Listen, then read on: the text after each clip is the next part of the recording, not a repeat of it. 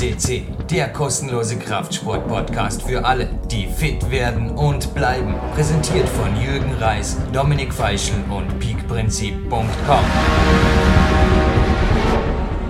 Goldsendung bei PowerQuest CC, dem mittlerweile wohl weltweit größten Klettersport-Podcast, ist hiermit eröffnet.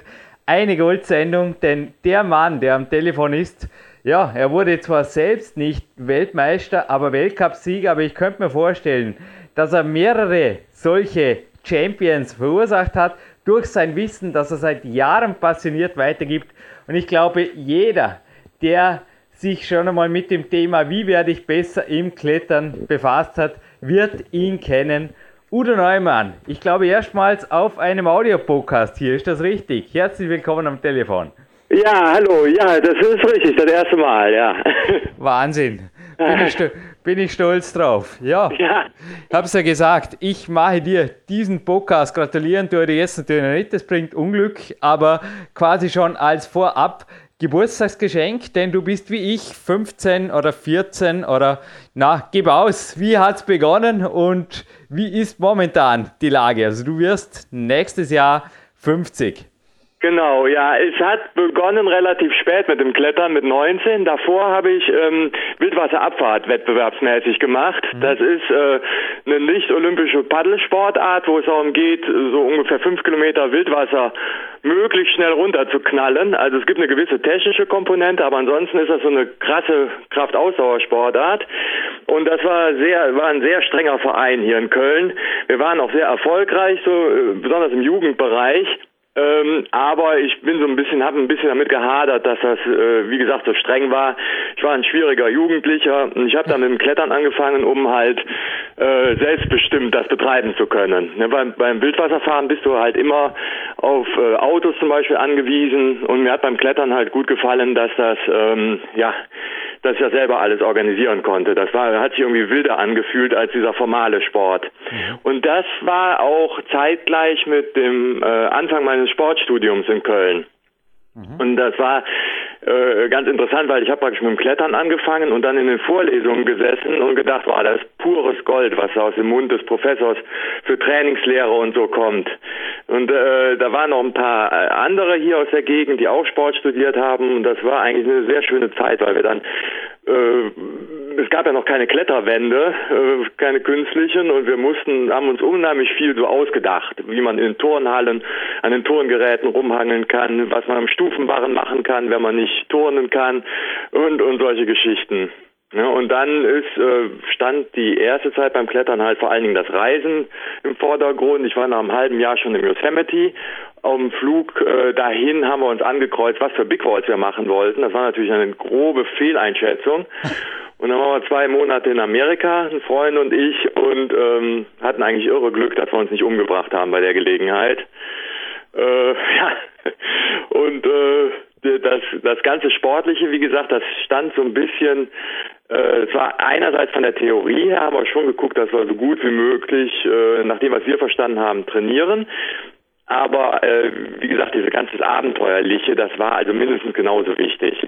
Ja. Ja, und du bist jetzt, wo wir dieses Interview aufzeichnen, im Sommer 2012. Danke übrigens, vielen Dank für deine Zeit. Also du bist ja. momentan ja in mehreren Rollen. Also bei dir frage ich mich ab und zu auch, bist du im Internet fast eine multiple Persönlichkeit, hast du schon ein Team hinter dir oder machst du das wirklich alles selber? Da gibt es YouTube-Filme, da gibt es einen Blog, da twittert dein Udo, da gibt es immer wieder neue Bücher, Filme, Projekte, da geht, also seit Jahren geht da was ab von dir, also was wirklich positive Energie fürs Klettern betrifft, also auch deine YouTube-Filme ich finde das klasse, auch mit der Musik und mit allem. Also jetzt wirklich zuerst mal eine herzliche Gratulation. Aber wie geht es dir denn momentan sportlich? Oder wie hast du dich dann weiterentwickelt? Ja, wir, äh, ich bin dann mehr wie die Jungfrau zum Kind zu diesem Trainerjob äh, für den DAV bekommen. Ich war bis dahin gar nicht im Alpenverein, weil, äh, wie gesagt, ich habe das ganze Subversive so äh, genossen, dass ich, dass man halt nicht in einem Verein sein musste. Und irgendwann hat der Matthias Keller mich mal gefragt, ob ich mir das vorstellen konnte. Und da ging es aber erstmal nur um einen, äh, einen Stützpunkt-Trainerjob in Wuppertal. Jetzt war, ist das aber so, da ist in diesem Stützpunkt ist die Jule Wurm und der Jonas Baumann und die treten natürlich auch international an.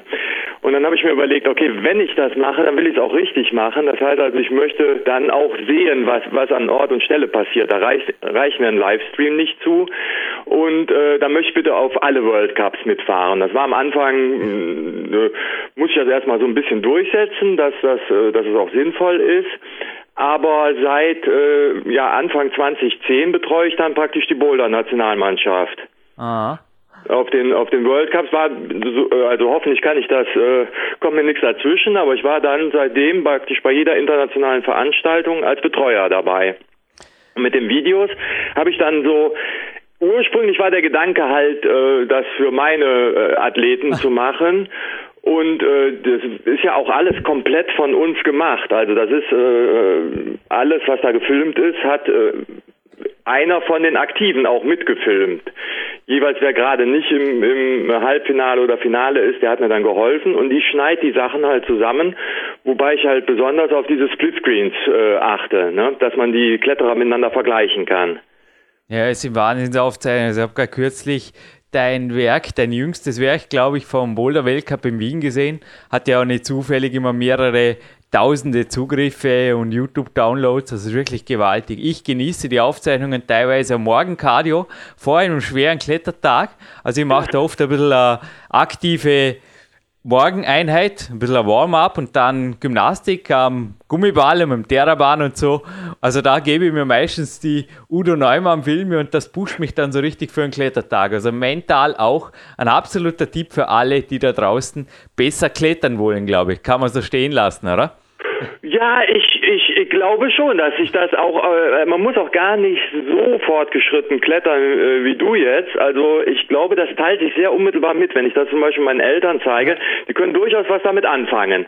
Also weil äh, gerade wie jetzt auch diese Boulder-Wettbewerbe geschraubt sind, dass äh, die Kontaktkraft nicht mehr so wichtig ist, sondern dass man halt große Volumen äh, drauf hat, das ist für den Zuschauer leichter dann zu beurteilen. Also wenn man von hinten drauf guckt, auf, ich gucke jetzt gerade zum Beispiel den Livestream aus Briançon und äh, du weißt halt nicht, wie groß die Griffe sind. Ne? Und insofern, äh, die Positionen und die Züge sehen jetzt nicht besonders abgefahren aus, verglichen mit dem Bouldern. Ähm, das, da ist ganz schwer, wenn der Griff größer wäre, könnte es auch ein Achter sein, sage ich mal. Ne? Und bei den Boulder-Wettbewerben, die äh, sind halt attraktiver oder, oder das macht die Videos auch so, glaube ich, attraktiv für viele Leute, dass die Positionen schon so vertrackt aussehen, dass man fast den Eindruck hat, dass man den Kletterern beim Nachdenken zuguckt. Und ich glaube, das ist halt, dass die, dass die Positionen so, so schräg sind und dass die Sprünge so schwierig aussehen. Das macht, glaube ich, den Reiz aus von den Videos. Ja, deine Boulderliebe, die sei dir gegönnt. Ich bleibe dennoch beim Liedklettern und ich sage immer wieder die Kletterwettkämpfe. Wäre jetzt übrigens auch gerne im Briasson, aber vielleicht klappt es nächstes Jahr wieder.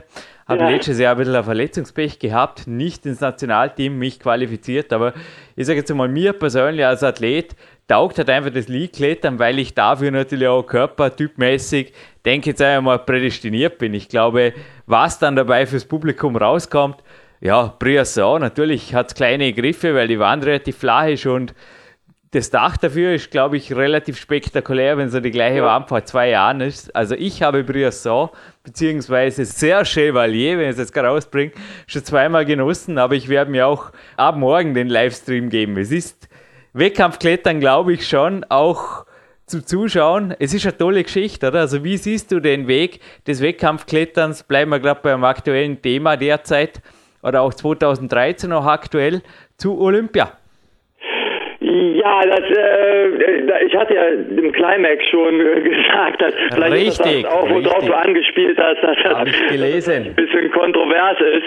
Also ich, ich sag mal, ich brauche nicht mehr äh, Profilneurotiker in meinem Leben. Ne? Also ich brauche nicht mehr Funktionäre, die das aus, aus ganz anderer Motivation betreiben. Also du also, wirst ja auch das IOC nicht bestichen. nee, nee, nee. Äh, Gehöre auch dazu. Ich kenne das halt, äh, ein Freund von mir äh, ist, äh, der hat auch diese, diese Wildwasserabfahrt gemacht und der ist dann auf, äh, was nicht olympisch ist und das ist jetzt äh, der eigentlich der Favorit für die 1000 Meter in London im, im Flachbahnkajak.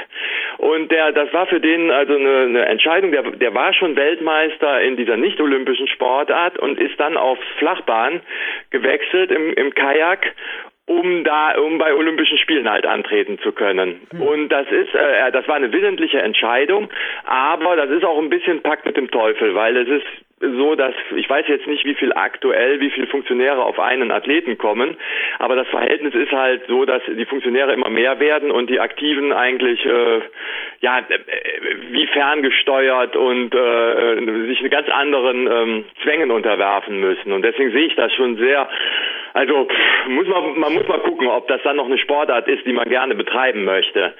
Ne, weil, äh, weil die Freiheit für den Athleten dann so ziemlich verschwindet aus, aus dem Klettern. Gut, da wird es bestimmt welche geben, die das, äh, die das gerne machen und äh, auf der Vorteilsseite steht dann wirklich, dass wir dann eine Menge mehr übers Klettern lernen werden, weil einfach mehr Ressourcen frei werden, es wird mehr, wird mehr Mittel geben. Also ich denke mir, der Stand des Klettertrainings im Moment ist doch noch relativ in der, in der Steinzeit. Ne? Ich habe also mich auf jeden Fall in jedem deiner Worte wiedergefunden in der Climax. Aber ja. Kommen wir für der Climax vielleicht zur Klettern. Hey, bist das eigentlich tatsächlich du? Weil ich fand das im Impressum nicht. Bist das du auf dem Cover der Klettern September 2001? Kann das sein? Wahnsinn. Ja. Wahnsinn, sein, ja. du hast es tatsächlich aufs Cover geschafft. Der Traum jedes Kletterers hat sich ja. Udo Neumann erfüllt. Und da gibt es auch ein Bild von dir, das deinen sehr muskulösen Rücken in Meiern zeigt.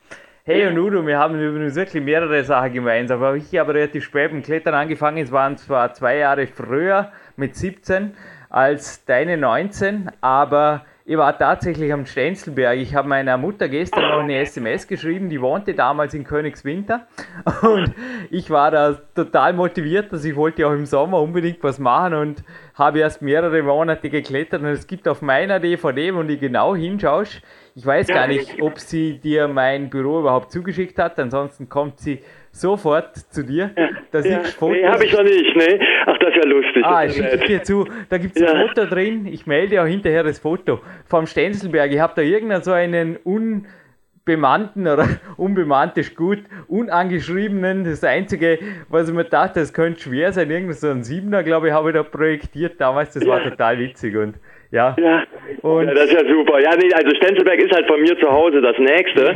Und das, ganz am Anfang sind wir da, äh, der, der Kumpel, mit dem ich Klettern angefangen habe, auch mit dem Fahrrad hingefahren. Ja. Ne, da, äh, ja, und dann hatten wir noch keine Reibungskletterschuhe. Die, das war ja damals noch umstritten, ob man die wirklich braucht.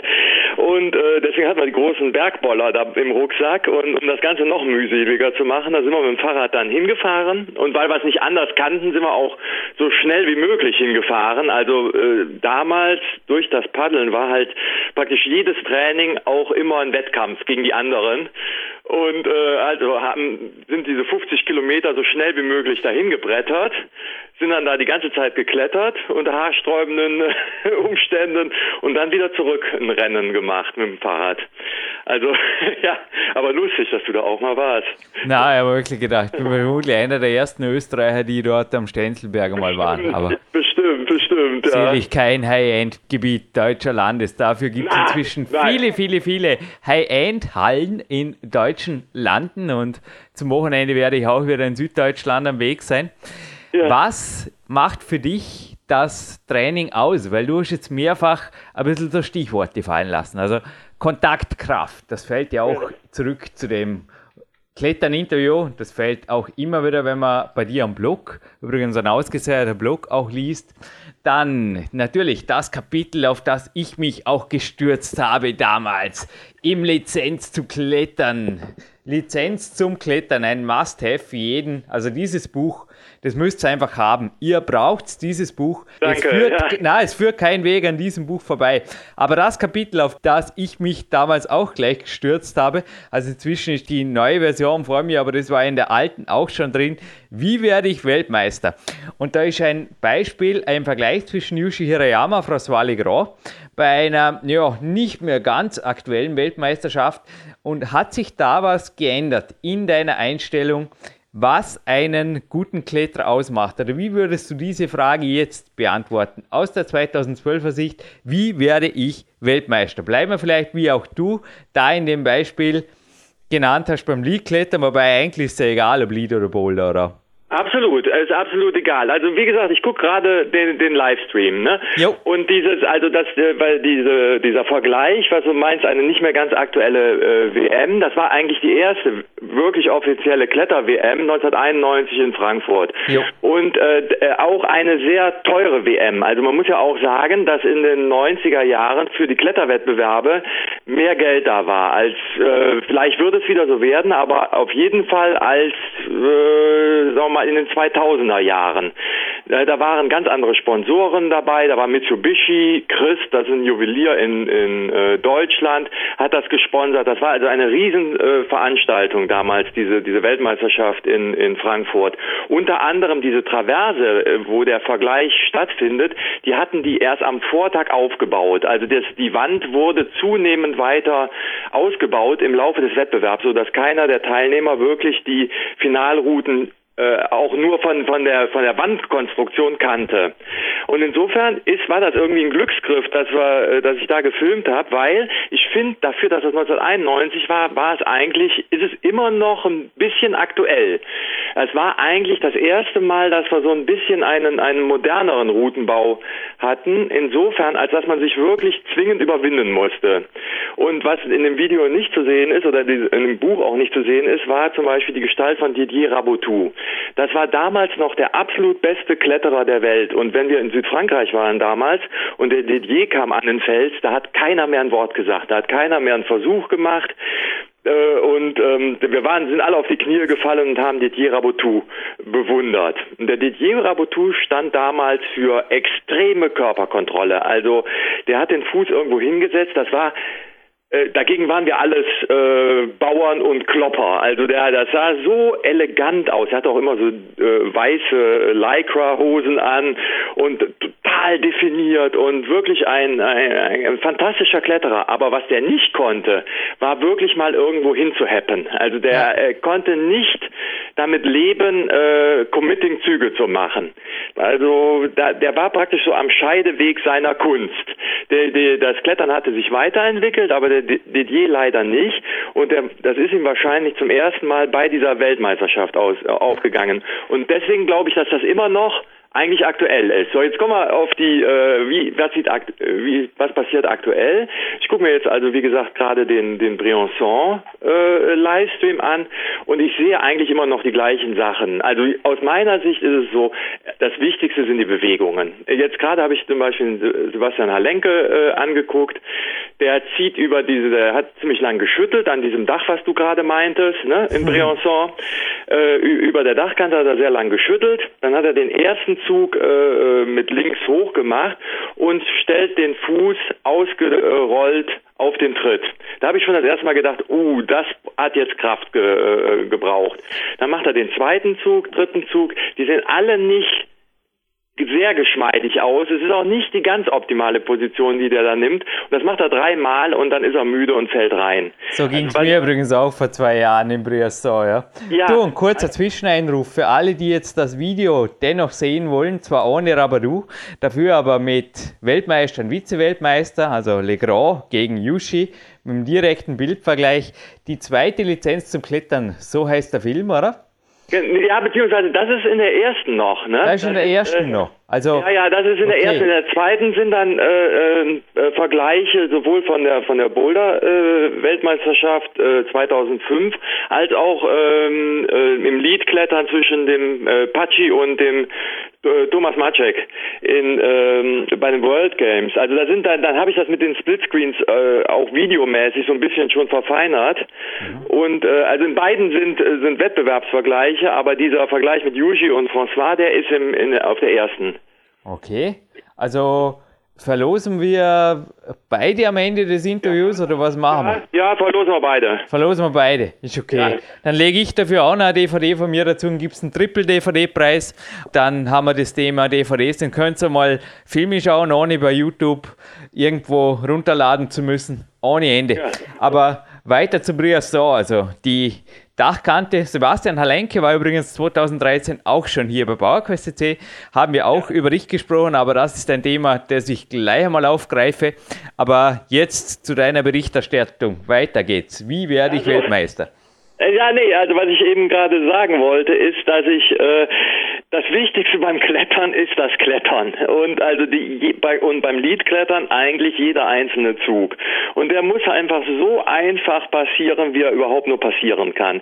Das sieht man ja ganz gut. Äh, zum Beispiel der Shorty, das ist für mich eigentlich der äh, der klettert so wie meiner Meinung nach, dass auch das Liedklettern aussehen muss. Da ist jeder Zug so knapp, dass es, dass es gerade passt und äh, so wenig unnötige Muskeln wie möglich sind angespannt. Das ist für, für mich das Ideal und alles, was, äh, was zu viel an Kontrolle äh, ist und, und alles, was so ein bisschen nicht ganz optimale Positionen bedeutet, wird sich am Ende rächen. Und das ist, äh, war 1991 so und das ist jetzt eigentlich noch mehr so, weil jetzt der Zeitdruck noch größer ist. Mhm. Also nicht der Zeitdruck, dass wirklich jetzt die Zeit in die in die Berechnung einfließt, wie äh, seit diesem Jahr, sondern der Zeitdruck einfach durch die zunehmende Ermüdung. Ja, und wenn, während wir jetzt sprechen, ich gucke dagegen und ich muss, vielleicht bin ich total verblendet, aber ich muss sagen, das finde ich überall bestätigt. Du siehst immer, es stellt sich ein Kletterer irgendwo rein und du denkst, okay, die Position stimmt nicht ganz genau. Ja, jetzt gerade zum Beispiel hier der Slowene. Ich habe da drauf geguckt und ich sehe genau das. Der stellt sich rein, es stimmt nicht richtig, er macht den Zug und schwupps steht er schon wieder am Boden. Also ähm, das ist ähm, Koordination und die Qualität der einzelnen Kletterbewegungen, das ist weiterhin das Entscheidende. Es stimmt, ich gebe dir in jedem Punkt recht. Also ich habe auch bei der Aufzeichnung für Chamonix, also heute Morgen war es nicht, aber gestern noch gesehen, sehr starke Athleten, wo ich auch weiß, dass sie in Österreich einfach ganz vorne dabei sind und ohne jetzt Namen zu nennen, aber ich habe einfach gesehen, einmal den Fuß nicht eindrehen oder einmal das nicht machen und du hast recht, Shorty oder auch ein John McCall, es gibt mehrere Leute, die haben das einfach heraus und zwar in beiden Disziplinen, also Bouldern genau. und Lead, die haben das einfach raus.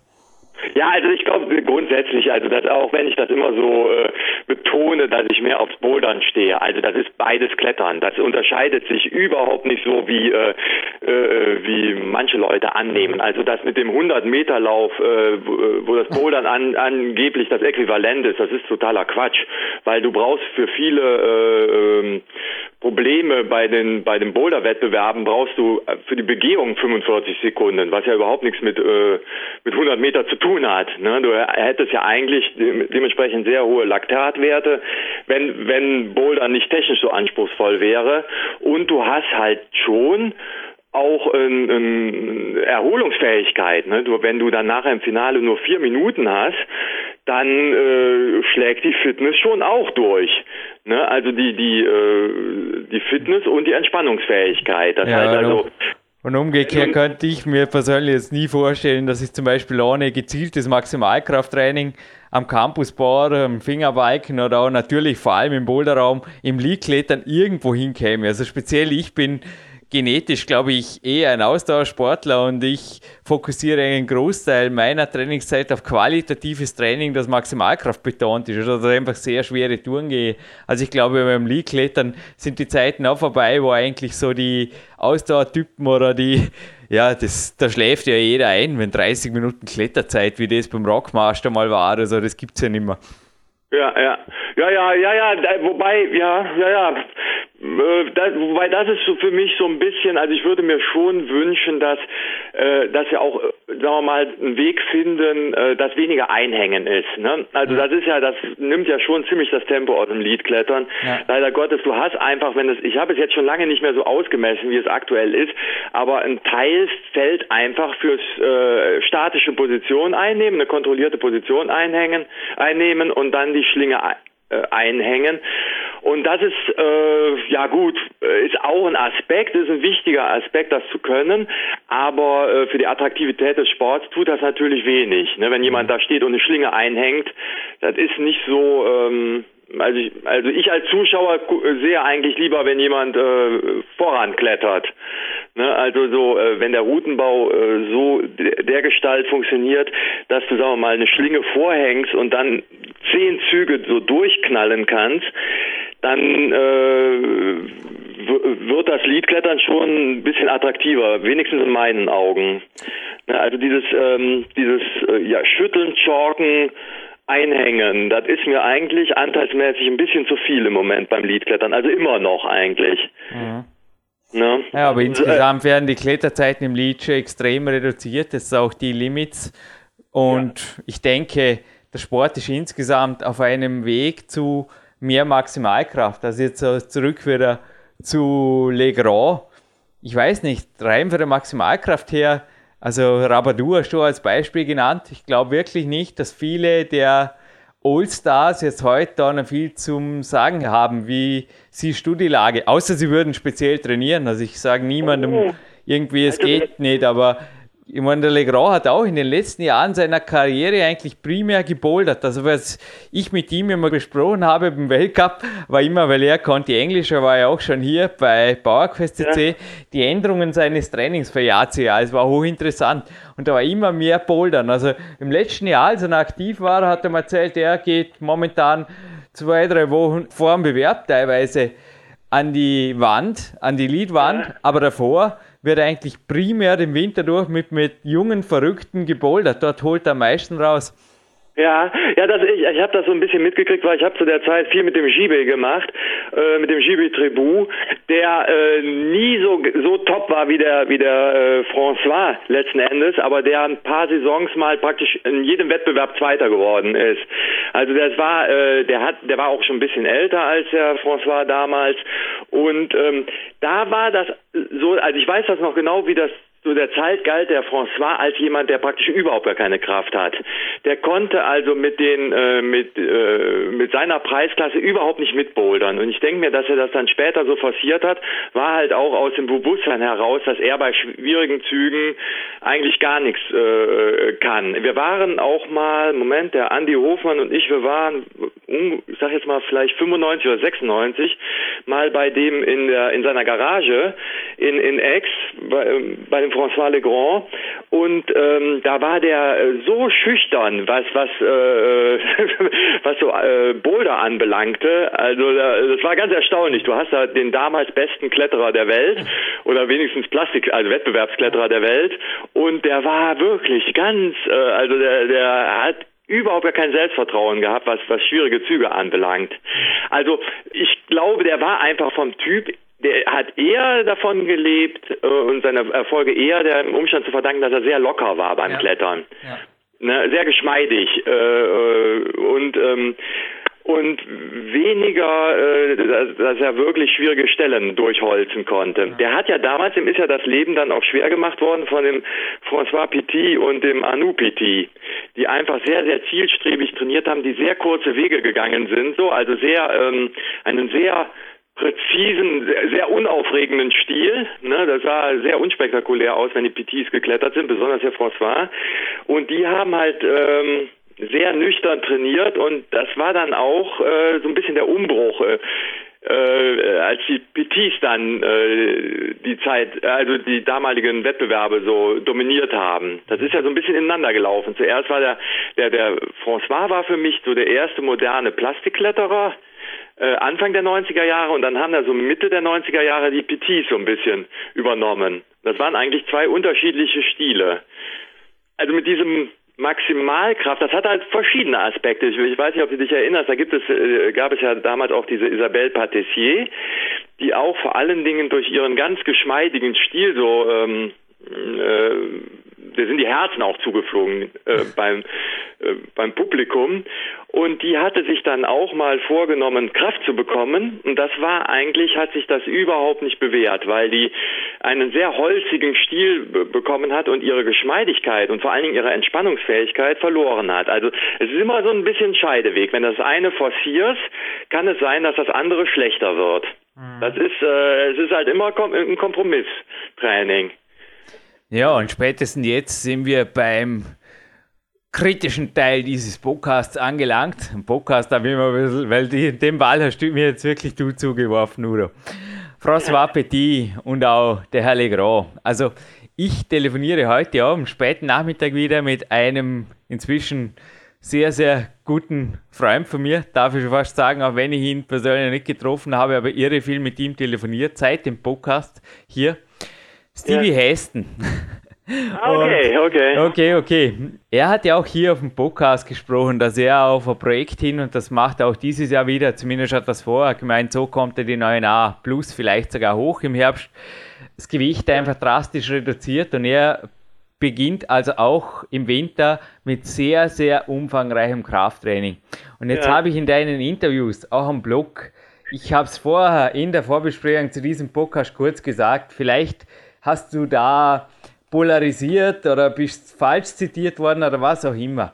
Aber es stehen einfach mehrere Aussagen von dir im Raum und ich möchte jetzt einfach mal ein bisschen eine Stellungnahme, dass also die Überschrift, die lasse ich ja noch gelten, da in der Klettern zum Beispiel. Hungern fürs Klettern ist noch abwegiger als Krafttraining, okay, ja, je nachdem, wie man es auslegt. Also Bodybuilding bringt sicherlich nichts und Fasten, äh, Null Fasten wird noch weniger bringen. Dennoch ist Kraft und auch Gewicht sowohl beim François Petit als auch beim Sachi Amma, der übrigens ja. den letzten Weltcup gewonnen hat, und auch zum Beispiel beim Dimitri Sharafutinov, mit dem ich ein mehrseitiges Interview über ja. Facebook führen durfte, ist einfach Thema, Udo. Also auch der Sharafutinov, der führt ein Kalorientagebuch. Auch, ja. also, und der macht auch Klimmzüge genauso wie der Stevie Hesten. Also Stevie Hesten hat gelacht und hat gesagt, super, der Bub trainiert ähnlich wie ich.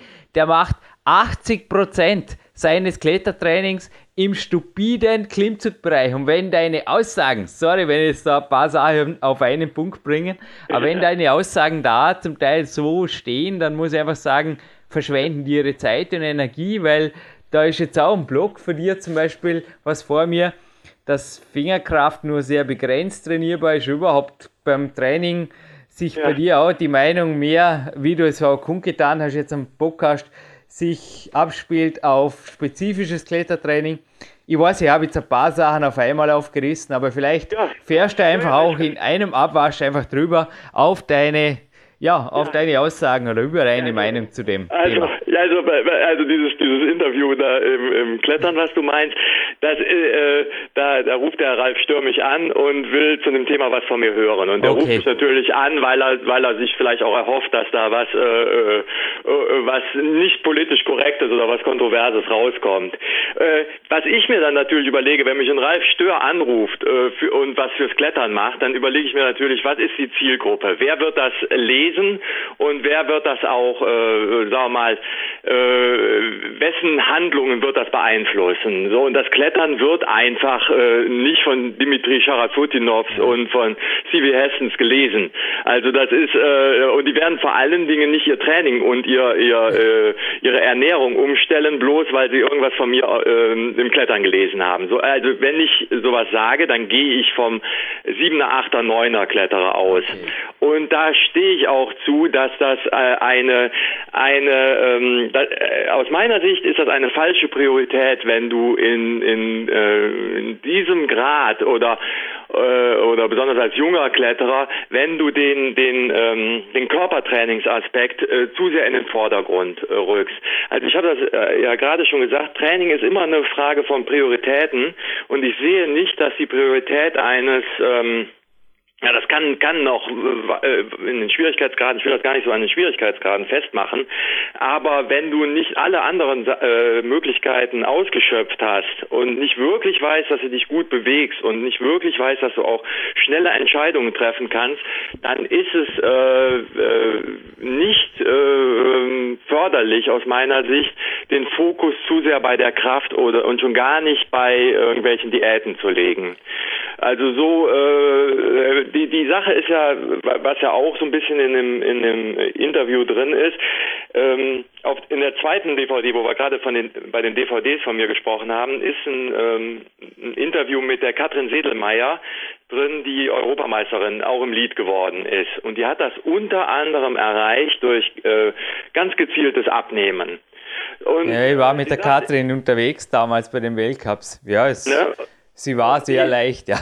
Ich habe das Gefühl, über die Jahre hat sich da im Endeffekt auch im Finalfeld hat sie nicht wirklich was geändert. Und bei den einen ist halt wirklich Diät und auch nur begrenzt haltbar, wie bei der Katrin, aber bei anderen, also ich habe die Meinung und vielleicht kannst du da was dazu sagen, ist es einfach auch zu großteils Genetik, also Sachiyama oder Shine Kim oder beispielsweise du hast ja auch jetzt zum Beispiel den Shorty erwähnt, also der Shorty schaut einfach gesund aus und ist super im Saft, aber du darfst nicht übersehen, dass er genau wie meine Wenigkeit ungefähr in der Gewichtsklasse für damals einem Salavat Rakhmetov, der jetzt ja auch eher sehr, sehr dünn ausgeschaut hat, aber da ist nicht wirklich viel Unterschied, das ist ein Kilo zwei. Also ja, ja, ich weiß, ich weiß. Also ja? ich, wie gesagt, also das, äh, also jetzt auf deine, ähm, das, das äh, sagen wir mal, wenn ich mich äh, manchmal äußere, dass ich dann die, äh, die, die Kraftaspekte und die Gewichtaspekte nicht so in den Vordergrund rücke,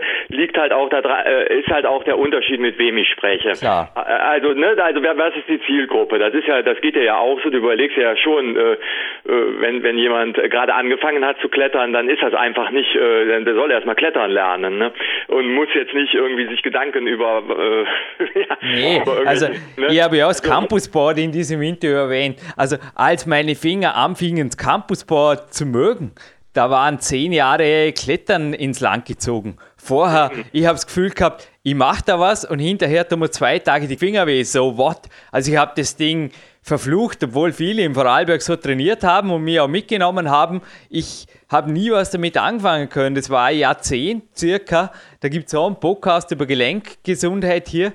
Und ja, deine Aussagen auch im Klettern, ich habe mir das eh so gedacht, sind natürlich absolut erwachsen, nur natürlich für einen Leistungssport oder halt, es ist halt relativ polarisiert rübergekommen, weil ich ja. muss sehr wohl sagen, dass ich schon einige meiner Coaches vom siebten in neunten Grad gebracht habe, beziehungsweise einer davon hat jetzt so acht da gemacht, indem sie erstens das Gewicht langsam aber doch reduziert haben. Das war einfach so, und zweitens sehr viel Kraft trainiert haben und teilweise auch nach Jahrzehnten, also einfach dann noch gewaltige Leistungssprünge gemacht haben. Nur, wie ich es gerade gesagt habe, langsam am natürlichen Weg und auch halten und nichts, nicht hungern oder irgendwas. Das ist auch absolut ja. was, was ich. Und wie gesagt, das letzte war so einem Kletteranfänger, was bringt das Bodybuilding? Da gebe ich da auch recht, das ist völliger Unsinn. Ja, außer ja, für also, Schwimmbad halt. Also das war, äh, äh, was ich jetzt gerade gesagt habe, gilt halt wirklich für die äh, ähm, äh für das äh, vermutete Zielpublikum vom Klettern. Ich muss aber auch, also Shorty ist, wie du schon sagst, es ist genetisch. Ne? Es gibt Leute, die sind äh, ausgezehrt, sag ich mal. Und äh, aber nehmen wir mal als nur mal als Gegenbeispiel die starken Boulderfrauen. Nehmen wir mal die Anna. Gewaltig, gewaltig. Die, die Anna gewaltig. könnte auch jede, ich weiß nicht, ob du dieses Video, das war gestern sehr nett, diese Michelle Jennecke, 110 Meter Hürdensprinterin, die bei der Junioren WM gewonnen hat. Das ist, äh, äh, ist gestern so ein bisschen kursiert. Da sieht man sie beim Aufwärmen. Die hat so eine ganz sexy Aufwärm-Choreografie. Äh, total nett. Und das ist ein 19-jähriges Mädchen. Die sieht im Grunde aus wie, die könnte auch eine gute Boulderin sein. Die ist nicht maximal ausgezerrt und, und, äh, und definiert. Und es ist äh, gerade, äh, finde ich, den, den Typus, nehmen wir mal die Johanna Ernst heutzutage, die klettert immer noch in jedes Finale, aber das ist ja nicht, weil sie ein un, unerhörtes äh, Kraft-Gewichtsverhältnis äh, ähm, hat. Ähm, also es ist schon äh, schon auch wichtig, dass man für seinen genetischen Setpoint, dass man da nicht drunter geht, weil man dann auch psychisch äh, Probleme bekommt. Was ich gerade noch erzählen wollte mit der mit der ähm, Katrin, ja genau, sorry, dass der ich Katrin, dass die Katrin erzählt hat zu der Zeit, vielleicht wo er auch unterwegs war, da ist sie auf die Wand zugegangen und wenn jemand Bu gesagt hat, dann hat sie praktisch die Tränen in den Augen gehabt. Die sagt, ja. sie wäre die ganze Zeit so nah am Wasser gebaut und ähm, also auch psychisch so labil und ähm, jetzt, wenn man das jetzt, das, ich denke mir, das hat damals beim Leadklettern noch gut funktioniert, aber für einen Boulder World Cup, wo man wirklich schnelle Entscheidungen treffen muss und wo das ganze Publikum brüllt und die Atmosphäre so hitzig ist und vor, vor äh, ja, wie ich gerade schon meinte, wo man wirklich auch Entscheidungen äh, treffen muss und nicht wie ferngesteuert äh, ähm, da eine eine von den Einzelzügen her relativ, also verglichen mit dem Boulder World Cup, relativ anspruchslose Züge macht, das ist nicht vorstellbar. Also ich denke mir, ähm, der, der ganze psychische Aspekt und Koordinationsaspekt ist auch, äh, sagen wir mal, in der Preisklasse, die ich jetzt so betreue, äh, also auf World Cup Niveau, ist auch sehr wichtig. Natürlich ist vorteilhaft von der Genetik her äh, nicht nichts anzusetzen, sage ich mal. Ne? Also äh, ich wiege zum Beispiel 90 Kilo, das ist äh, einfach, äh, ja, das ist äh, mit schwerem Klettern nicht wirklich kompatibel.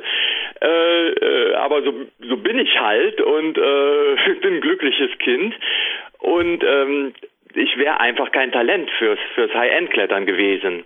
Ne? Also das, äh, ich denke mir, da, da, die besten, erfolgreichsten Athleten sind die, die natürlicherweise so ähm, so sind, wie sie da jetzt auch antreten. Ja, Moment mal, bis in 10 Grad, bis in 10 Grad hast du es auch geschafft. Wie groß bist denn du?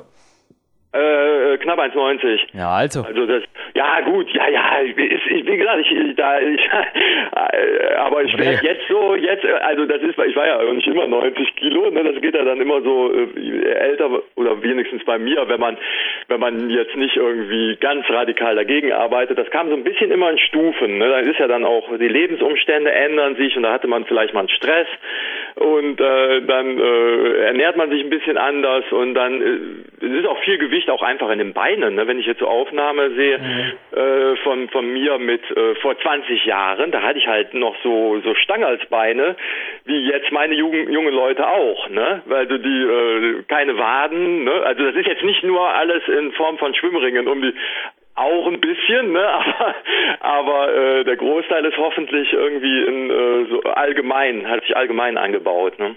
Aber was ich eigentlich sagen wollte ist, ich, ich äh, bin mir ganz sicher, gerade wenn man auf eine langfristige Sportlerkarriere äh, hinaus ist und jetzt nicht auf einen kurzfristigen Erfolg, dann sind einfach, ähm, da muss man für diese äh, Beanspruchung auch irgendwie geboren sein. Und alles, was man da äh, versucht, äh, also sagen wir mal, wenn, wenn mit meiner Veranlagung, ich würde mich einfach schwer tun, 60 Kilo zu wiegen. Ne? Das würde unglaubliche äh, ja, äh, ich weiß nicht, ob ich dann äh, noch ein glückliches Kind wäre, wenn ich das so forcieren würde. Ne?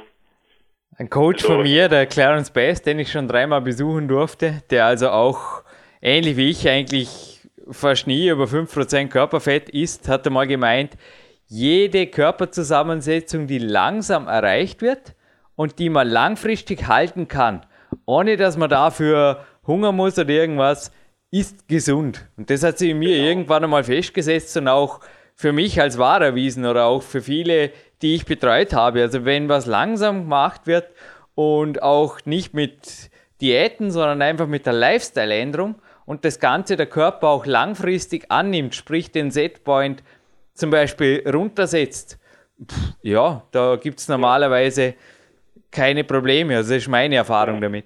Ja, ja, das, das würde ich auch so sehen. Also je, und vor allen Dingen wirklich, also es ist ja, äh, wie ich es gerade schon meinte, ne, du hast, der Tag hat ja nur 24 Stunden ja. und äh, du musst ja irgendwie auch, äh, wenn wenn du da jetzt äh, fünf Stunden davon, um irgendwie damit beschäftigt bist, irgendwie deine Diät durchzuhalten nach einem äh, strengen Ritus und nie reisen kannst und so, also äh, dann dann ist das einfach äh, zu viel. Ne? Das ist äh, äh, die die Zeit ist anders besser eingesetzt. Und deswegen, ne, und deswegen, äh, äh, ja, äh, so, also so in diesem Zusammenhang sind auch meine Aussagen zu verstehen. Ne?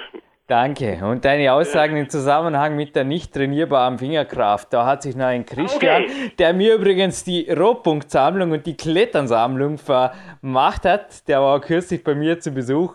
Ein herzliches ja. Dankeschön. Und ich habe gesagt, wo hat der Udo das gesagt? Ich finde das in keinem Interview. Und heute Morgen kam eine E-Mail rein, da hat er das gesagt. Und jetzt liegt ein ausgedruckter Blog von mir und da steht es tatsächlich schwarz auf weiß dass die Fingerkraft ja, nicht trainierbar ist. Hey, was ist da los? Also, her damit. Also, ja, also, also ja, also es geht ja auch um das Niveau. Ne? Also da okay. kann ich mal sagen, dass wir, dass wir dann äh, aktuell, also wenn du jemanden, also das äh, trifft ganz besonders für einen meiner Schützlinge zu, wo wir wirklich versucht haben, wo einfach ein, Defizit da ist, ein ganz eng begrenztes äh, Defizit auch nur.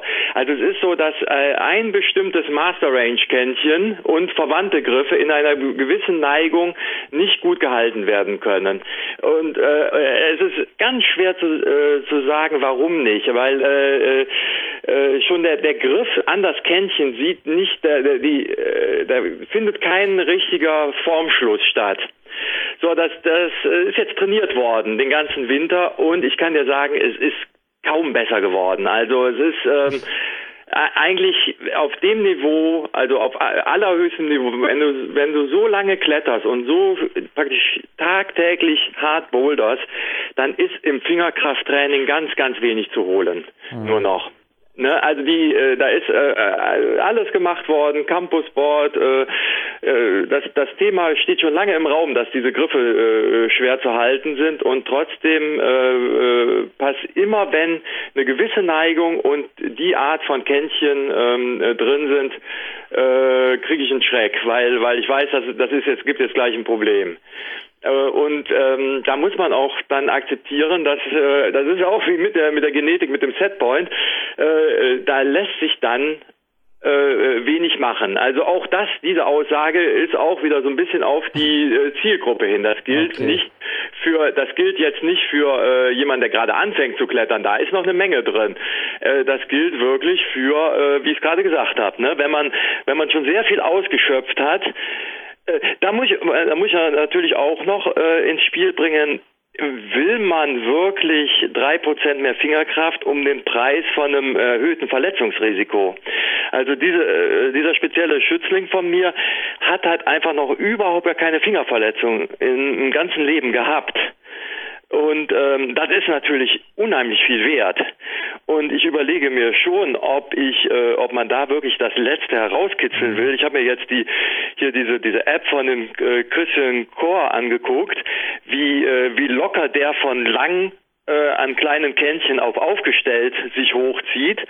Aber das ist natürlich eine Übung. Da weiß ich nicht, ob ich das, ähm, ob ich das mit denen trainieren möchte. Also und, und wenn dann auch nur in ganz äh, homöopathischen Dosen, weil das ist einfach äh, auch riskant. Und wenn die ähm, äh, ich sag jetzt mal, zwei Monate ausgeschaltet sind wegen einer Verletzung, dann ist das schlechter als diese drei oder fünf Prozent weniger Fingerkraft aus meiner Sicht.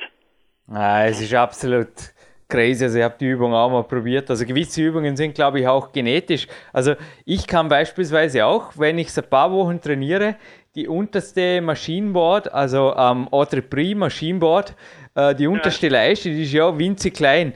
Die kann ich also über 10 Sekunden halten. Aber wenn ich das zum Beispiel jetzt weglasse und es ist aber sehr, sehr übungsspezifisch. Und jetzt ein paar Wochen was anderes mache, dann tun wir dort wieder relativ schwer, muss ich wieder ranarbeiten, aber du hast recht, oft das Gesamtkletterniveau, ob das überhaupt leidet, es ist aber nicht beurteilbar mit dem leichten Halten einer einzelnen Leiste. Also es ist natürlich ein gutes Training und ein super Training, nur Du hast absolut recht. Ich glaube, da muss auch jeder, wie ich es auch beim Campus-Beispiel gebracht habe, ein bisschen in sich hineinhören. Und ich wäre auch der Letzte, der sich zum Beispiel mit einem Finger in irgendwelche Löcher reinhängt, obwohl ich sonst, ich weiß nicht, was du von Griffbalken hältst, aber ich bin da ein ziemlicher Fan von. Ja, ja, auch wieder, also äh, wieder ein ein bisschen der, also es kommt wirklich ein bisschen drauf an, von wem man äh, von wem man redet. Also wenn du, äh, sagen wir mal, du hast ein ganz normales Leben und äh, du hast einen Griffbalken äh, und äh, das, das natürlich bringt das was, wenn du dich da äh, dranhängst und äh, auf jeden Fall kann das deinem Klettern helfen. Wenn du jetzt aber äh, wirklich jemand bist, der äh, in, in Halbfinale, Finale bei, bei internationalen Wettbewerben klettern kann, dann, ähm, kann, dann kann das auch durchaus seinen Raum haben. Äh, aber es steht zu bedenken, auch weil du gerade meintest mit, mit äh, Klimmzügen und Campusboard. Du hast ja bei, äh, mit Klimmzügen habe ich wirklich ein bisschen ein Problem insofern, als dass du immer in die Körpermitte reinziehst. Äh, also es ist, äh, es schafft eigentlich ein, ein Bewegungsstereotyp, was beim Klettern nicht wirklich äh, förderlich ist, weil du, äh, du schon die die, Qualität der Kletterbewegung schon davon abhängt, dass du eben die Kontaktpunkte optimal über die Bewegung belastest. Und ich finde Klimmzüge, wie gesagt, dadurch, dass du mit deinem Körperschwerpunkt praktisch in die Mitte der beiden Kontaktpunkte ziehst, was du ja beim Klettern auf keinen Fall willst, weil du ja keine Hand loslassen kannst, ist das zum Beispiel eine Übung, mit der man sehr vorsichtig sein muss, meines Erachtens. Mhm. Also man kann da auch ganz leicht ein äh, Bewegungsstereotyp schaffen, was ähm, äh, was einen dann einholt. Äh, also was äh, das muss kann vielleicht es gibt ja auch immer Sachen, die sind förderlich, um den Schritt, ich sage jetzt mal vom achten in den neunten Grad zu schaffen. Aber die sind eher kontraproduktiv äh, am Schritt vom neunten zum zehnten Grad oder vom zehnten zum elften Grad. Das ist, das muss man ja auch bedenken. Nicht alles. Äh, man muss ja auch sehen, okay, wo steht derjenige? Und ich gehe eigentlich ganz stark davon aus, was fehlt demjenigen jetzt noch? Was, was, äh, woran hapert? Was ist jetzt, äh, also was man, was, was auch im, im Lizenz zum Klettern so als das schwächste Glied, ne? Was ist das, was dich jetzt noch äh, zurückhält? Und wie gesagt, da ist, äh, das kann man nicht über einen Kamm scheren. Also da ist man äh, mit so Pauschal äh, nicht gut beraten. Also ich möchte jetzt auch nur deine Aussagen absolut bestätigen und auch noch kurz ergänzen. Bei mir spielt das Campusboard und auch die Griffbalken vor und nach dem Training eine ganz minimale Priorität und auch eine ganz minimale Zeitkomponente. Bei mir sind das lediglich die Aktivierungseinheiten und ab und zu, wenn ich es nicht lassen kann, wie gestern nachmittags, baue ich mich nach der Haupteinheit noch aus am ja. Klimmzugbalken oder am Kletterbalken. Aber nur wenn die Haupteinheit, die hat einfach mehrere Stunden einfach gut verlaufen ist. Und wie gesagt am Campus am Morgen mal halt ein paar Sätze, die Einheit geht maximal eine Stunde, ist mehr ein Aufwärmcharakter für die Haupteinheit. Also Udo hat absolut recht, fokussiert euch aufs Klettern. Und wenn ihr ohnehin zu wenig Zeit habt, sind wir nicht alle haben zu schön wie ich, dass sie an einem Trainingstag sechs, sieben Stunden oder auch mehr, wenn sie wollen, sich fürs Klettern Zeit nehmen können und ihr habt eine Wand, dann geht es an die Wand. Ihr habt nichts verloren an Balken, Campusboard oder der Klimmzugstange stundenlang. Und eins gebe ich auch recht, der Scharafutinov hat mir seine Pläne gemeldet und ich kann sie dir wenn du, ja, müssen wir darüber reden, kann ich dir zur Verfügung stellen, Udo, da kommen irgendwie klar. Es ist so, dass seine tausenden Klimmzüge, also ich habe im Winter teilweise ein bisschen Dimitri motiviert angefangen, mehr Klimmzüge zu machen, mich absolut langsam gemacht haben und ich glaube, so wird es vielen Kletterern gehen. Also ich verstehe nicht, wieso der Scharafutinov mit so, oder wie der Scharafutinov mit so einem Trainingssystem Kletterweltmeister oder Boulder-Weltmeister sogar mehrfacher wurde. Ich kann da auch wieder zum Teil nur sagen, that's Genetics oder whatever. Aber ich, für mich, für meinen Teil, wird das niemals funktionieren. Also das also, funktioniert also, aber auch für die wenigsten Russen. Also ich habe mit Leuten aus seinem Team, die mit ihm trainieren, gesprochen, kurz auf der Auto im Friedrichshafen und die haben gemeint, na, das macht nur der Dimitri. Also für uns ja. ist das nichts. Also äh, erstmal, also so ich sage jetzt mal in unserem Alter oder in meinem Alter erinnert man sich ja auch noch an den Kalten Krieg. Und man, äh, die Russen waren immer schon äh, sehr trickreich. Also ich weiß nicht, ob ich unbedingt alles glauben soll, was was so, äh, also nicht, dass ich den Dimitri unterstelle, irgendwie zu lügen oder Falschaussagen zu machen.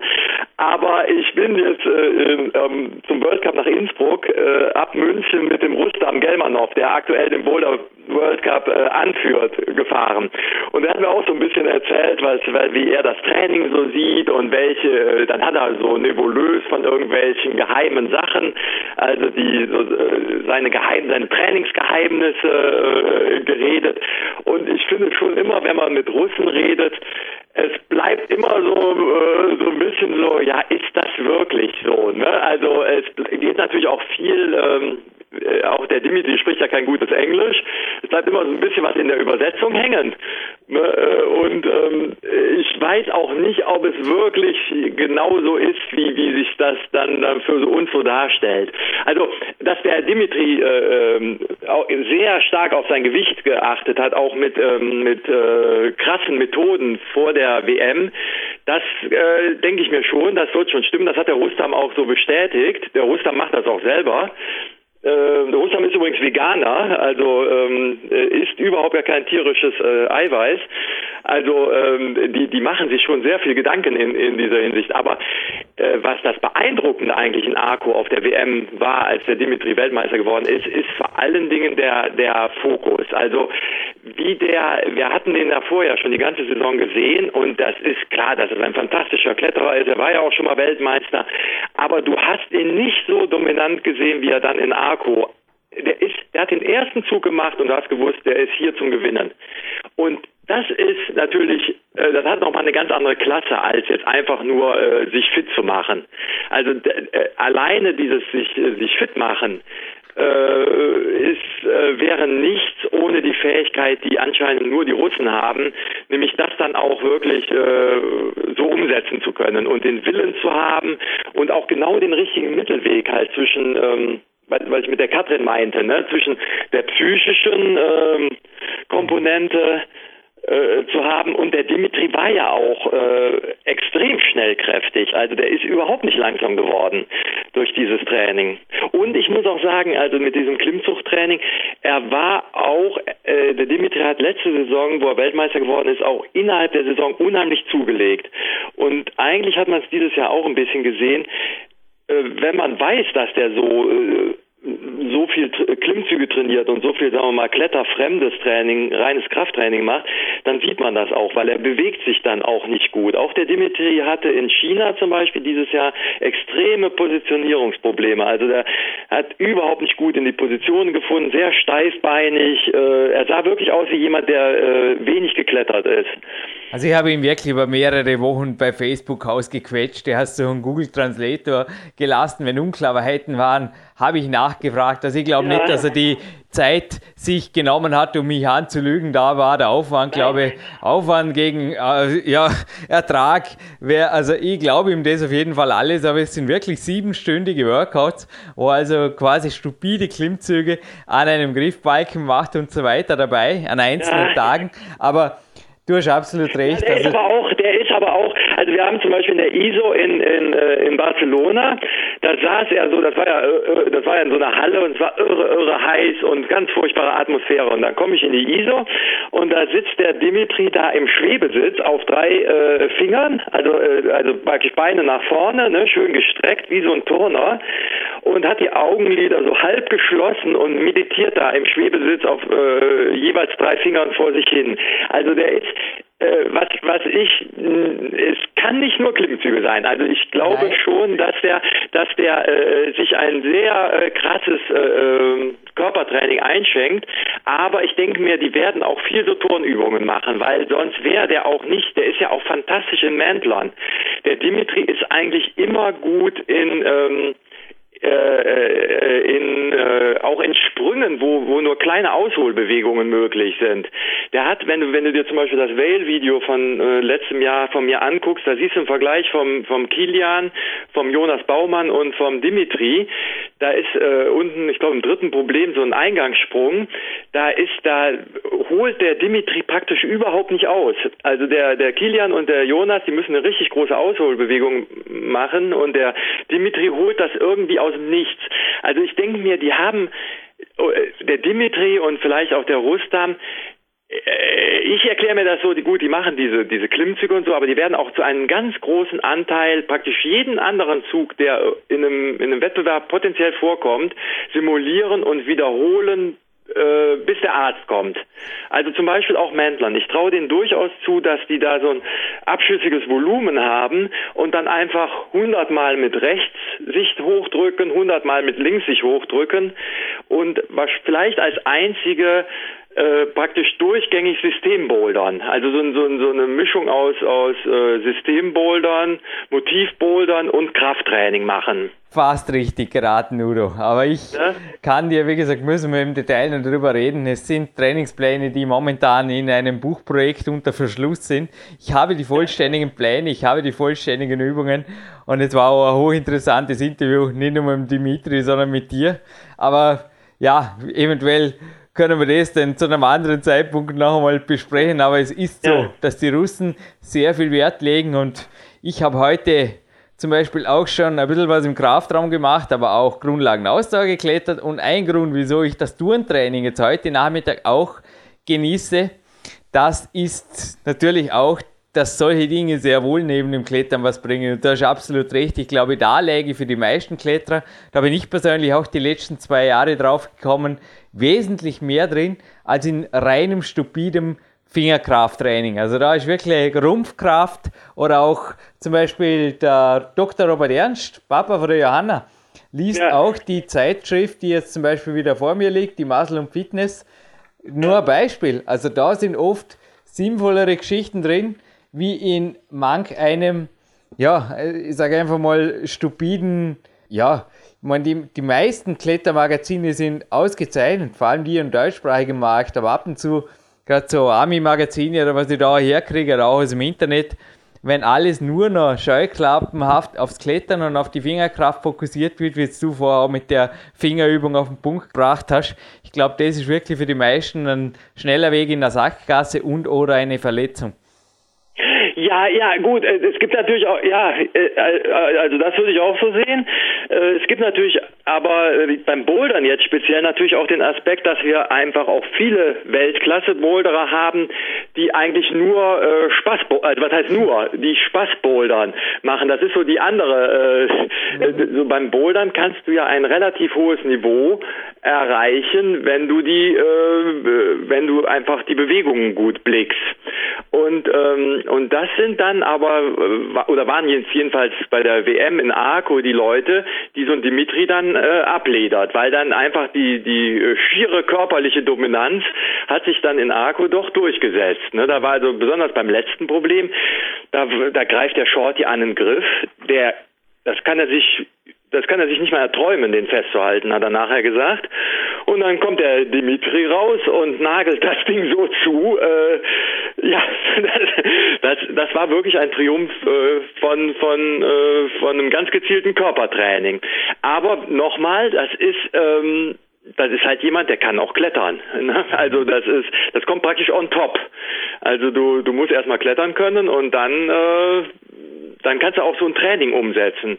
Aber was ja jeder kennt, ist, dass man eigentlich äh, sehr hart körperlich trainiert und dann klettert man wieder und dann kann man es halt nicht umsetzen. Und wenn man dann nach ein paar Wochen hat man seinen Bewegungsfluss wieder, dann ist man sich aber immer nie sicher, ob man jetzt noch so fit ist, wie man im, äh, von dem Körpertraining war.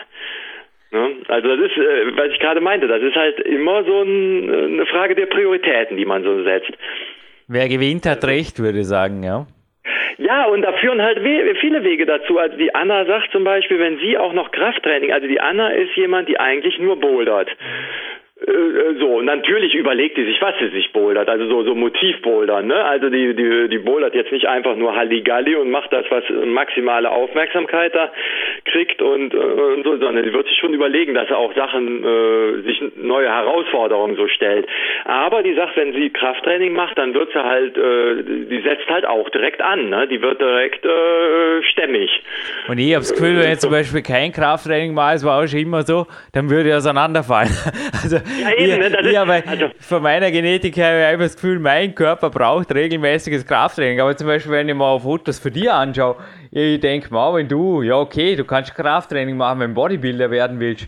Aber wenn du jetzt mein Coachie wärst, das Letzte, was ich mit dir machen würde, wäre schweres Krafttraining. Ich würde halt ein bisschen was im Terraband oder halt ein Gegenspielertraining, Körperspannungstraining vielleicht machen, aber ja nichts auf Hypertrophie. Also bist du vermutlich nee, auch das nee, nee, Beispiel, oder? Nee, nee, eben, das genau, ne?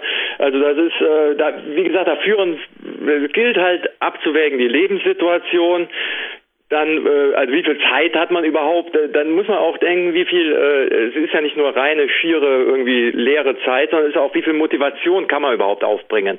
Ist man, äh, wenn man nur abends trainieren kann und vielleicht einen anstrengenden Job hat, ist man dann überhaupt noch fähig, was Neues aufzunehmen und was Neues zu lernen?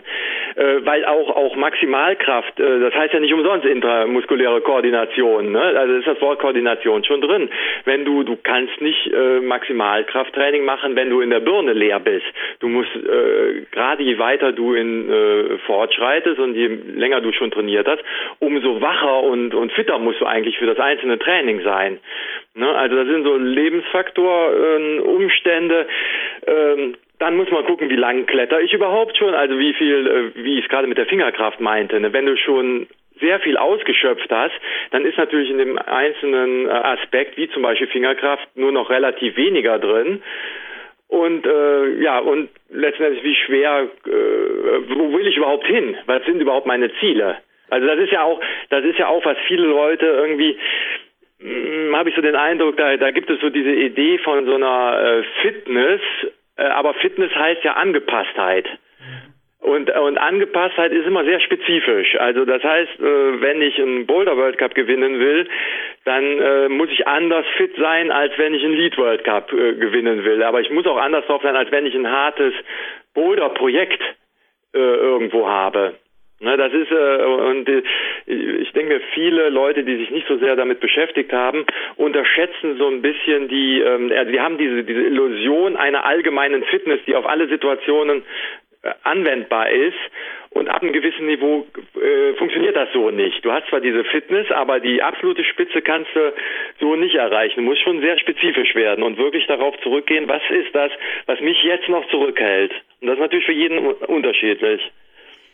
Spezifizierung killt die Generalisierung, ja. aber das ist eben der Preis des Sieges. Und so heißt es im Amerikanischen. Hey Udo, das war ein mega Interview. Ja, Jede Minute deiner Zeit hat die Substanz und ich würde nichts lieber, als wir mit dir vielleicht nächste Woche off-topic, also nicht am Podcast, sondern privat mal in aller Ruhe ein, zwei Themen im Detail zu beleuchten, ja, die jetzt zu sehr Insight gängen, aber es ist wirklich gewaltig. Ich glaube, auch du bist ähnlich wie ich. Ich nenne mich oft ein Eichhörnchen. Ich sammle Informationen, einen Teil wende ich für mich an, einen Teil versuche ich halt für mich anzuwenden, lass dann wieder bleiben und gib's weiter. Aber es ist so, auch du bist eine gewaltige treibende Kraft für den Klettersport. Was machen wir? Machen wir ein Gewinnspiel oder so? Passt es? Ja, ja, ja, ja, ja, ja. Also, ja. wir haben es ja gesagt, es gibt einen Triple-DVD-Preis, also die genau. beiden Lizenz zum Klettern DVDs von ihr. Es gibt noch meine Big Days dazu, die übrigens per Post auch Express, die kriegst du vor am 50. Geburtstag natürlich zu dir rausgeht, noch nächste Woche. Ja, danke. Und ich hätte eine Gewinnfrage auf der Zunge, wenn du erlaubst. Ja. Ich erwähnte einen ganz, ganz speziellen Berg. Einen Berg bei Köln. Einen riesenhohen Berg bei Köln. Muss so sein, weil da ist ein Riesengebirge daneben. Und da hat Udo zu klettern begonnen und auch ich war schon einmal da.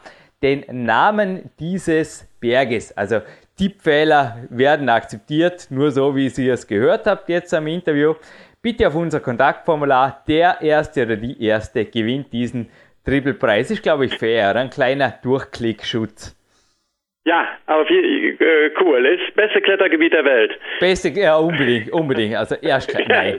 Hilfe, nicht, dass ich dann schuld bin, dass ich euch an den Punkt, Punkt, Punkt Berg. Na, es ist ein nettes, ein, wie, wie nennen wir das jetzt, äh, ein nettes Anfängergebiet oder wie Einsteigergebiet? Nee, eigentlich, das, das finde ich nicht, weil es gibt, äh, es gibt, also, ich ja. sage wirklich aus Spaß, dass da die schönste 9 Minus der Welt äh, drin ist oder die interessanteste. Nee, es ist ja eigentlich Alter. so, wenn du dich erinnerst, eigentlich ist es ja ein ganz komisches, äh, äh sehr technisch, also der, der Ja, ja, es ist absolut, ich wollte gerade sagen, Technik, also es bestätigt alles, was du in dem Interview gesagt hast. Man muss sich absolut bewegen, also der Siebener, ich ja. kann mich noch gut erinnern, der hat mir ein, zwei Mal abgeworfen, weil ich einfach damals noch nicht wirklich auf den Füßen gestanden bin. Ja, ja, ja. Also der Klemm hatte in, in Salzburg in den trockenen Klammen wohl äh, angefangen zu, äh, zu klettern.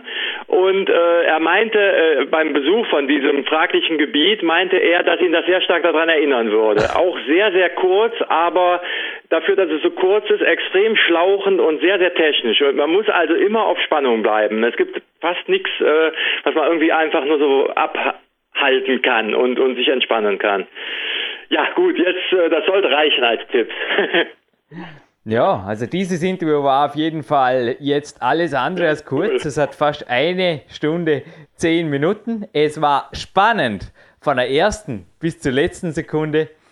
Und Udo Neumann, es war mir wirklich jetzt damals ein Herzenswunsch. Ich belästige dich damit seit, glaube ich, auch über einem Jahr bei Facebook, nicht nur den Dimitri. Und dass es jetzt endlich geklappt hat, also für mich ist heute auch schon fast Geburtstag, obwohl meiner erst in einem Monat ansteht. Aber es ist wirklich danke, danke, danke für jede Sekunde. Es war ein super Interview, Udo. Sehr gern, Jürgen.